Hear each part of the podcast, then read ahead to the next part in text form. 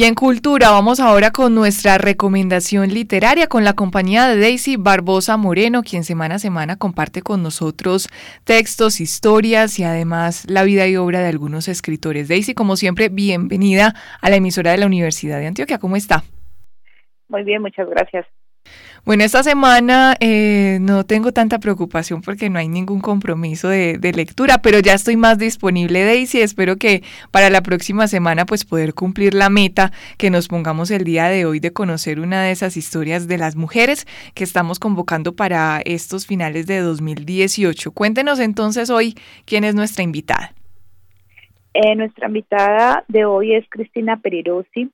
Es una escritora uruguaya, nació en Montevideo en 1941, en la actualidad tiene 77 años y ha sido entonces, eh, digamos que nombrada como una de las mejores escritoras uruguayas eh, de un modelo literario que le llamaron el boom latinoamericano.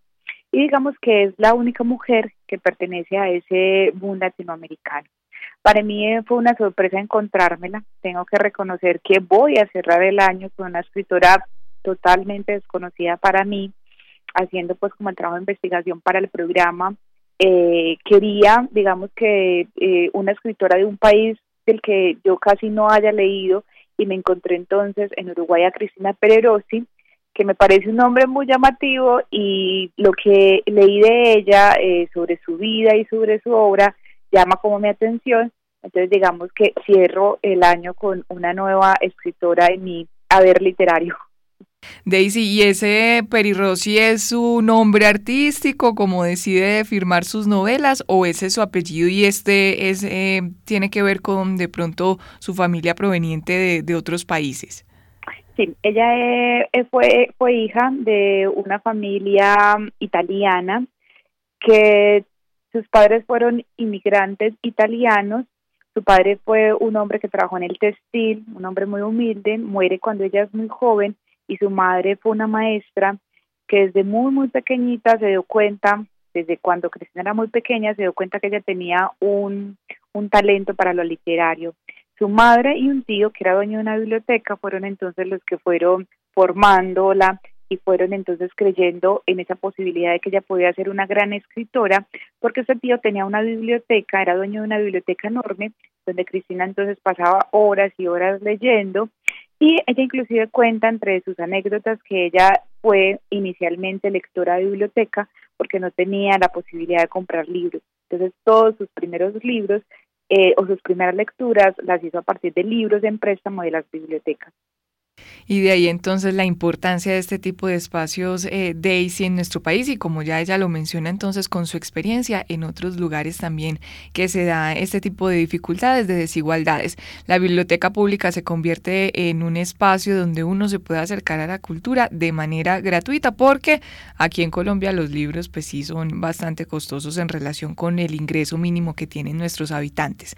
Hoy entonces Cristina Perirossi es nuestra invitada, ya nos habla usted un poco de esos antecedentes familiares y de cómo empezó a acercarse a la literatura. Hablemos de ese proceso de escritura por parte de Cristina, cómo se va dando, cuáles son las novelas que va publicando y el momento en que es eh, de cierta manera reconocida o integrada a ese boom latinoamericano, esas razones también para ser parte eh, y además la única mujer, como usted nos lo menciona, que fue vinculada a este movimiento. Para hablar de los inicios de Cristina em, en la literatura y sus primeras publicaciones, hay que hablar de un hecho muy traumático para ella, que ha marcado todo su estilo de escritura, digamos que ha sido el tema insigne de lo que de lo que de lo que Cristina publica. Cristina tuvo que salir de su país a los 31 años, tuvo un exilio, la exilió eh, de todo el rango militar de su país, estaban en la dictadura y ella entonces viaja a España. Cuando está en España, eh, digamos que con ese dolor de haber tenido que dejar a su patria, el gobierno de Uruguay hace una especie de acuerdo con el gobierno español para que no les den residencia a los ciudadanos uruguayos y ella tiene que casi que volarse para París, está en París eh, digamos que algunos años y creo que dos años después vuelve a España cuando se termina este acuerdo y por fin le dan entonces eh, la ciudadanía en España. Ella por eso desde los 31 años vive en Barcelona.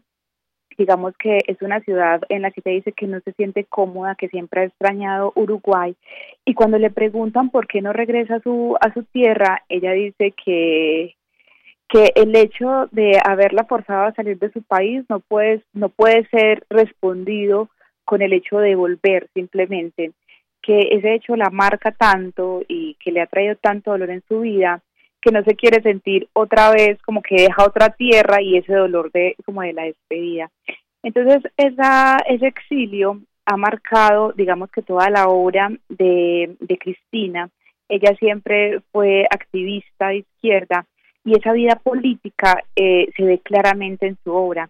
Inclusive en su país fue prohibida su obra, eh, además de ser prohibida, era prohibido que se hablaran los medios sobre ella, nadie, nadie podía mentar el, el nombre de Cristina Pererosi. Y cuando ella se va para España sigue escribiendo y sigue insistiendo en hablar de lo político, de lo que está pasando, de denunciar lo que está pasando políticamente en su país.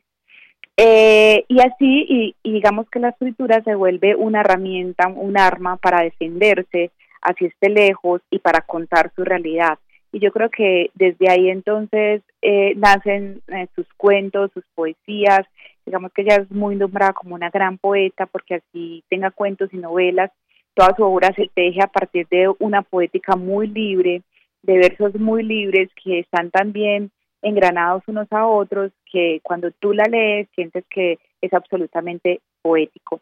Entonces digamos que ese hecho es fundamental, entender ese, esa, ese dolor del exilio eh, para poder leer entonces la obra de Cristina Pererosi. Ella, eh, el, boom latinoamericano eh, es un boom que nace después de la Segunda Guerra Mundial, donde habían varios escritores como Gabriel García Márquez, eh, Vargas Llosa, Carlos Fuentes, eh, todos hombres, y entra Cristina Pererosi, donde ellos hablan generalmente de lo político, pero ese movimiento se caracteriza porque lo que lograron fue que la mayoría de sus obras, como no podían ser publicadas en su, en su país, fueran publicadas en España, generalmente en Barcelona. Y esas obras fueron exitosas y conocidas en Europa, fueron exitosas y conocidas en otro contexto. Entonces es el boom latinoamericano.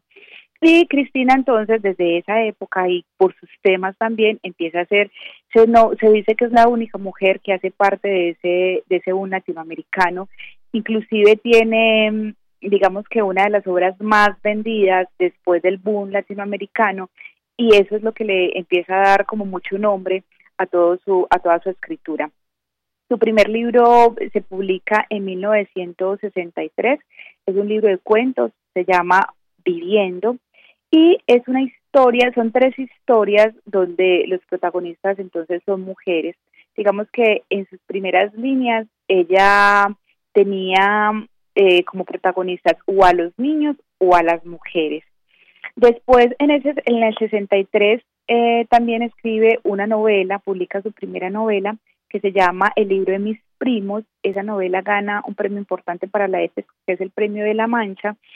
Y eh, desde ese, ese año del 63 empieza a ser muy reconocida, inclusive ha sido traducida, eh, por ejemplo, a coreano, que, que digamos que son de esos idiomas que uno dice es difícil, o sea, tiene que tener muchas ventas un escritor para que la traduzcan a, a esos idiomas como tan lejanos para nosotros. Este es entonces un breve recorrido por Cristina Perirossi y cómo se vinculó a ese mundo que podríamos decir estaba dominado por los caballeros y ella llegó a ser parte ahí de ese un latinoamericano. Eso ya nos dice también Daisy de la calidad de su escritura y de la deuda que tenemos porque la verdad jamás la había escuchado mencionar. Entonces qué rico que se den este tipo de espacios para acercarnos a esos escritores que nos entregan sus historias. Ella, como usted nos menciona, dedicada a la poesía, al cuento y la novela en los tres muy destacadísima o más que todo en novela y, poesía? Ha tenido muchos reconocimientos en la poesía y digamos que cuando uno lee la crítica de ella, eh, las, las mayores recomendaciones es como acercarse a su poesía, una poesía que habla de lo cotidiano, que habla del amor amarrado al desamor, un amor muy vinculado con, con la vida real, no es un amor rosa ni un amor idílico, sino un amor del día a día. Lo que ella hace es contar la, cotidianidad, la cotidianidad del amor de una manera como muy espontánea.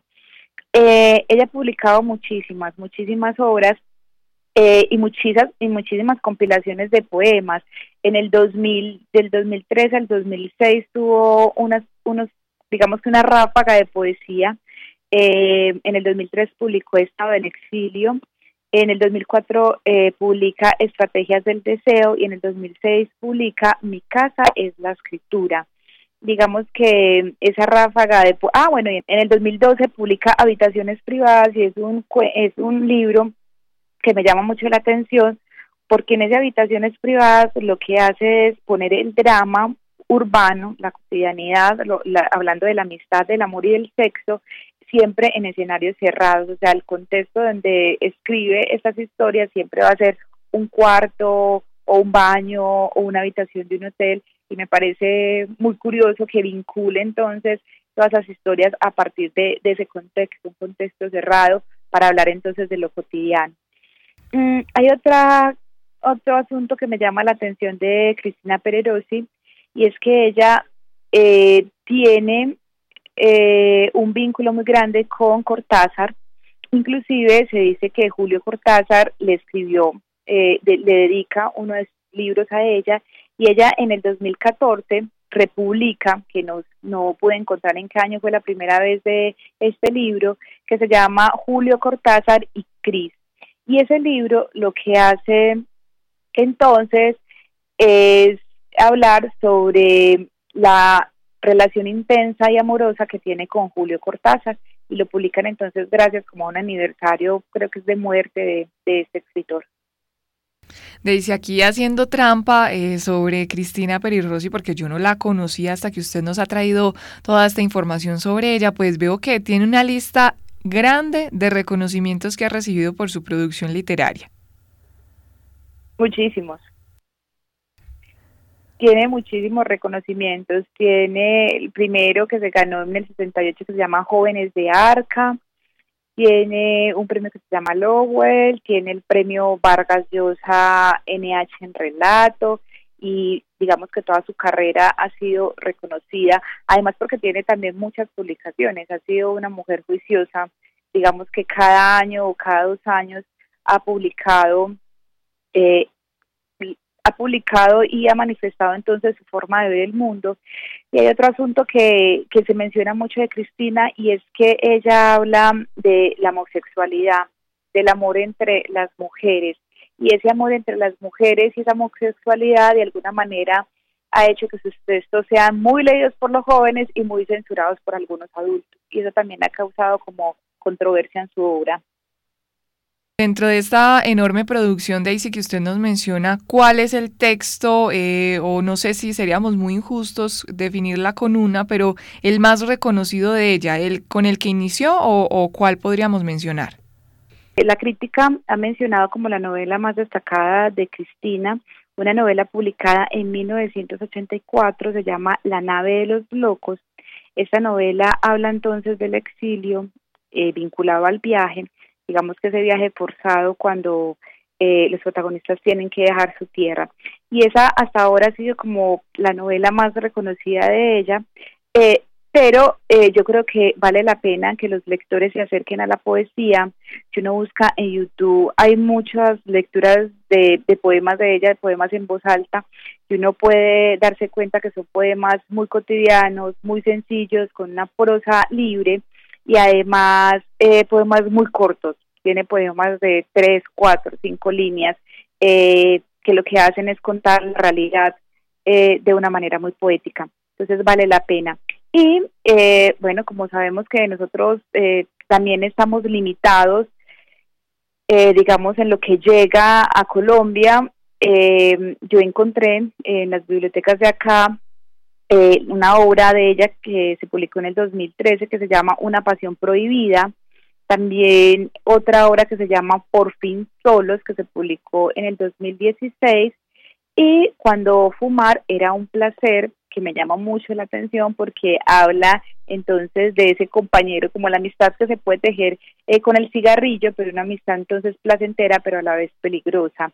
Digamos que esos son los tres libros que yo eh, creo que es posible leer y que se consiguen en las bibliotecas de la ciudad.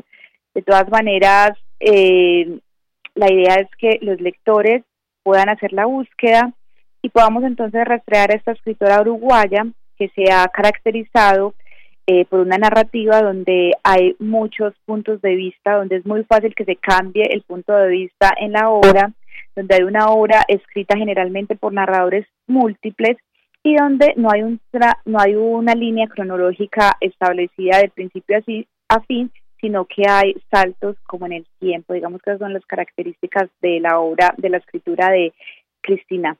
Y además, entonces ya sabemos que los temas son entonces la política, el erotismo, la homosexualidad y el desplazamiento, por toda entonces esa, esa vida que ha tenido Cristina. Digamos que toda su obra es eh, tiene que ver con lo que con lo que vivió políticamente, con lo que ve políticamente y podríamos decir que muchas de sus obras son autobiográficas. Y ya sabemos entonces que podemos eh, descubrir y ver todo esto que usted nos menciona y describe a través de la invitación pues a leernos uno de estos textos. Recordemos, eh, Daisy, cuáles la, las tres propuestas que usted nos hace. Bueno, yo me empecé a leer Una pasión prohibida. También encontré en las bibliotecas Cuando fumar era un placer y Por fin solos. Esos son los tres textos que, que creo que pueden ser eh, fáciles de conseguir pero la invitación queda abierta, inclusive los lectores que no tengan mucho tiempo pueden buscar eh, la poesía, que en muchas páginas de internet uno ve como la copia de muchos de sus poemas y como son poemas eh, cortos, son facilitos de leer. Bueno, todas las posibilidades entonces las brindamos aquí para que nos puedan acompañar dentro de ocho días, la próxima semana, hablando nuevamente sobre Cristina Peri Rossi, pero en este caso entonces sobre una de estas obras. La propuesta entonces a que se acerquen a uno de ellos y puedan compartir con nosotros todo esto que ya Daisy nos ha descrito un poco sobre ella. Daisy, mil gracias como siempre por acompañarnos y nos escuchamos la próxima semana. Claro que sí, con todo el gusto.